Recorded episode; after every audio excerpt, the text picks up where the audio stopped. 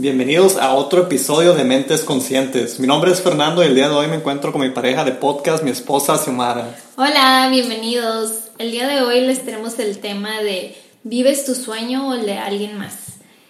Escogimos este tema porque eh, personalmente yo pasé por una etapa en mi vida donde muchas de mis acciones, decisiones, las hacía porque buscaba ese reconocimiento de personas cercanas a mí, mis padres, mi hermano, mi familia.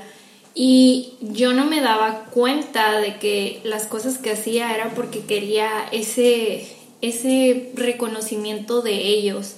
Entonces empecé a cuestionarme lo que realmente yo quería hacer y si lo quería hacer para mí, que naciera de mí.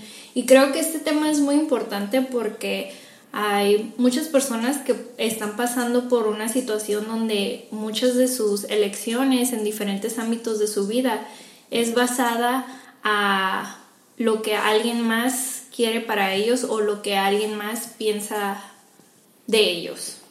Sí, muchas veces tenemos nuestras metas personales o sueños personales que uno quisiera lograr, un negocio, una carrera, lo que sea, y son cosas que uno tiene pensadas en su mente, metas personales, pero es muy fácil dejarlos influenciar por otros, eh, comentarios negativos o creencias o ideas, ¿no? O a veces hacemos las cosas para quedar bien con otras personas, no sabemos decir que no, o pensamos que es lo correcto simplemente por creencias que tenemos y nos limitamos. ¿Cuántas veces nos han dicho, no, estás loco, no puedes hacer eso, o eso no es para nosotros, o qué, qué tipo de idea es esa? ¿Verdad? A veces no, uno piensa fuera del, de la norma y luego las fuerzas externas los, los cierran a uno a que cumpla sus metas o objetivos.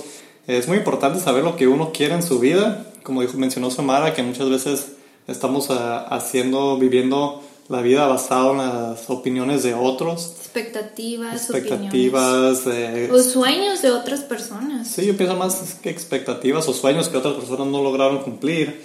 En veces escogemos una carrera o algo para para cumplir con, no sé, para quedar bien con nuestros papás o con la sociedad o algo, un título que tenga más, mejor nombre en la sociedad y no es en realidad lo que las personas quieren hacer, entonces hacen eso y posponen lo que ellos quisieran hacer y no viven una, una vida muy feliz, ¿verdad? Sí, creo que desde la infancia vamos con esta con esta mente en blanco y de repente nuestros papás nos ponen como sus propias metas que a ellos les gustaría que nosotros triunfáramos. ¿Cuántas veces no nos dicen, es que yo quiero que tú tengas todo lo que yo no tuve o que tú seas mejor de lo que yo soy o de lo que yo fui? Entonces, todas estas cosas que, nos, que nos, se nos van, nos, que nos van poniendo en nuestro cerebro, como que llega un momento de, de, que sin que nos demos cuenta empecemos a actuar y a tomar decisiones basado en eso que tenemos en nuestro cerebro. Y tenemos que volver a pensar y decir, ¿esto es realmente lo que yo quiero hacer? ¿Es realmente la decisión que yo quiero tomar, el camino que quiero hacer, la carrera que quiero elegir?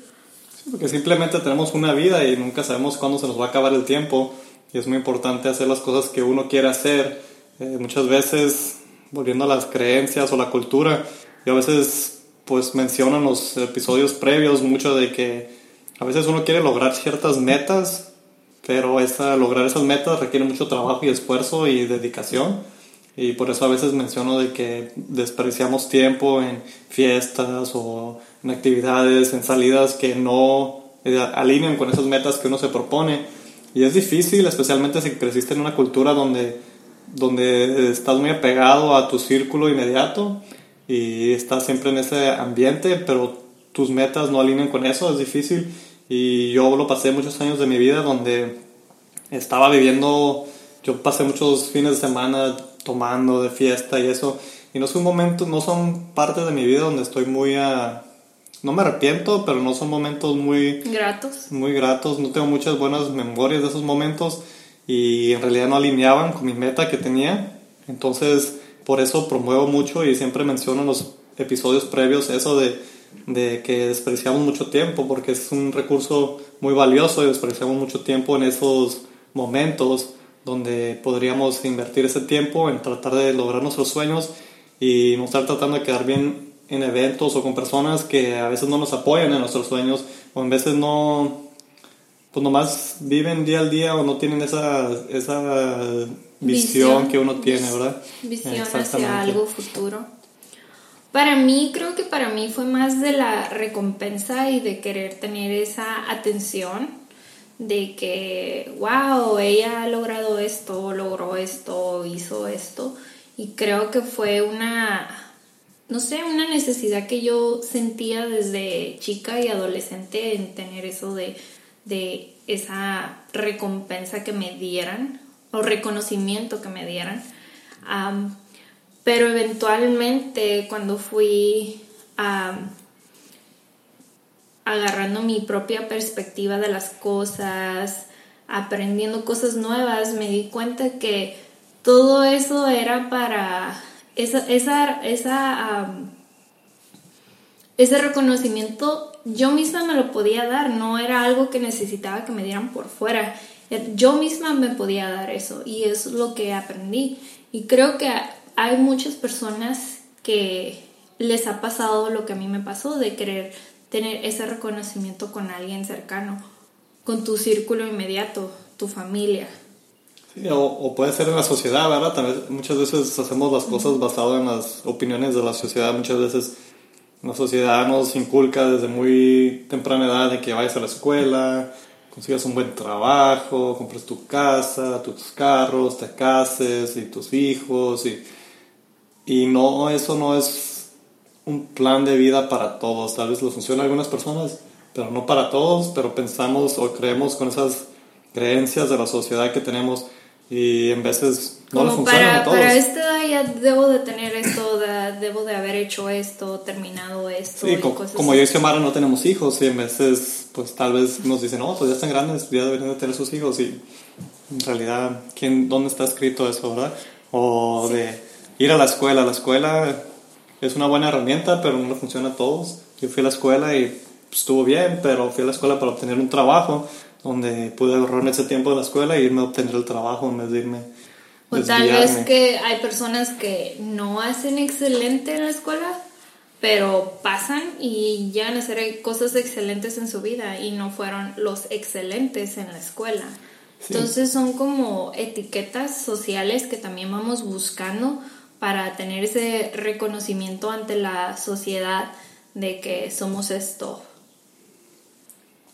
Sí, pues yo pienso que muchas veces hay mucha presión de la sociedad y también más de tu círculo inmediato, que le llaman peer pressure, presión de tus, tus personas que están a tu alrededor. Entonces es muy importante saber cuidar eso siempre y cuando tú sepas lo que quieres y que nada de esas fuerzas externas influyan a tus metas y tus sueños que tienes, ¿verdad? Sí, creo que también el hacerle la, hacer tu sueño, bueno, vivir tu sueño para ti, también tienes que estar muy enfocado en qué es lo que quieres, no puedes estar en todas partes y tener miles de sueños y tal vez llega alguien que te da un buen consejo de tu círculo inmediato y no lo tomas porque dices, ay no, es una persona tóxica o no quiero. Entonces también tienes que estar bien enfocado en qué es tu sueño, no es nomás como que voy a ir por el mundo a hacer millones de cosas y no hay una estructura. Tienes que estructurar tu sueño.